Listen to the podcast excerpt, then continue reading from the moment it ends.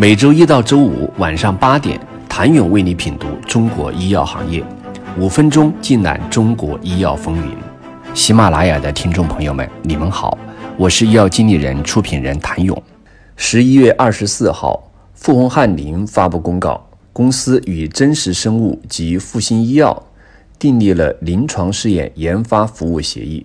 据此，公司同意向真实生物及复星医药提供有关。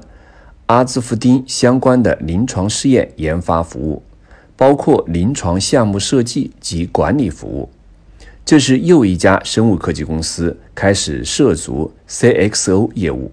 前有东药药业，后有信达生物、合博医药，现有富宏翰林也来了。制药企业的甲方们为何纷纷来抢乙方的饭碗？其实，这并非是富宏翰林首次进入 CXO 领域。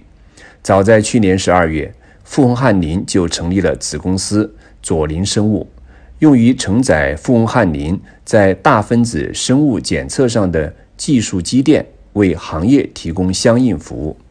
今年三月，富宏翰林又推出了子公司安腾瑞林，承接生物药 CDMO 业务，覆盖单抗。重组蛋白、融合蛋白、双抗等。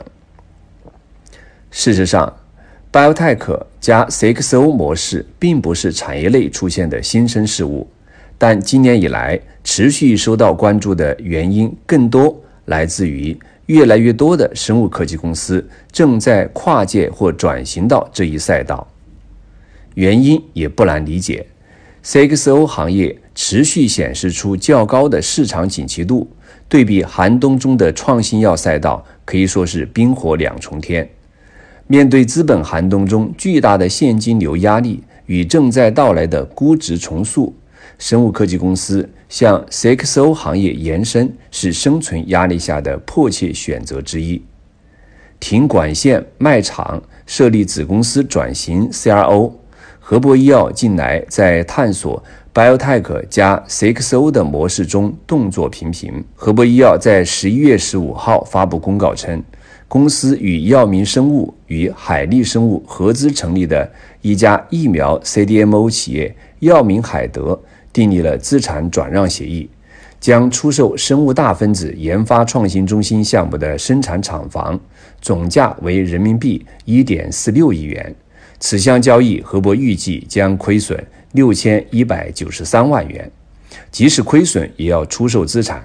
在行业分析看来，一方面是合博当前进入临床的管线较少，工厂的产能处在过剩的状态；另一方面，则是现金储备不足的情况下，维持工厂的运营需要消耗大量的资金成本，必须断臂求生。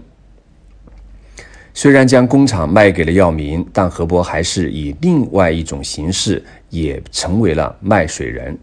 就在卖场的前一天，何博宣布成立全资子公司诺拉生物，利用其单抗及双抗平台，为合作伙伴提供从发现到临床研究审批的完整的临床前药物开发服务。何博医药还与莫德纳达成 BD 协议，据协议。莫德纳将获得一组由 HCAB 平台开发的针对多个靶点序列的用于基因疗法研究的独家可再授权许可，并全面负责其开发、生产、监管及商业化相关的所有工作。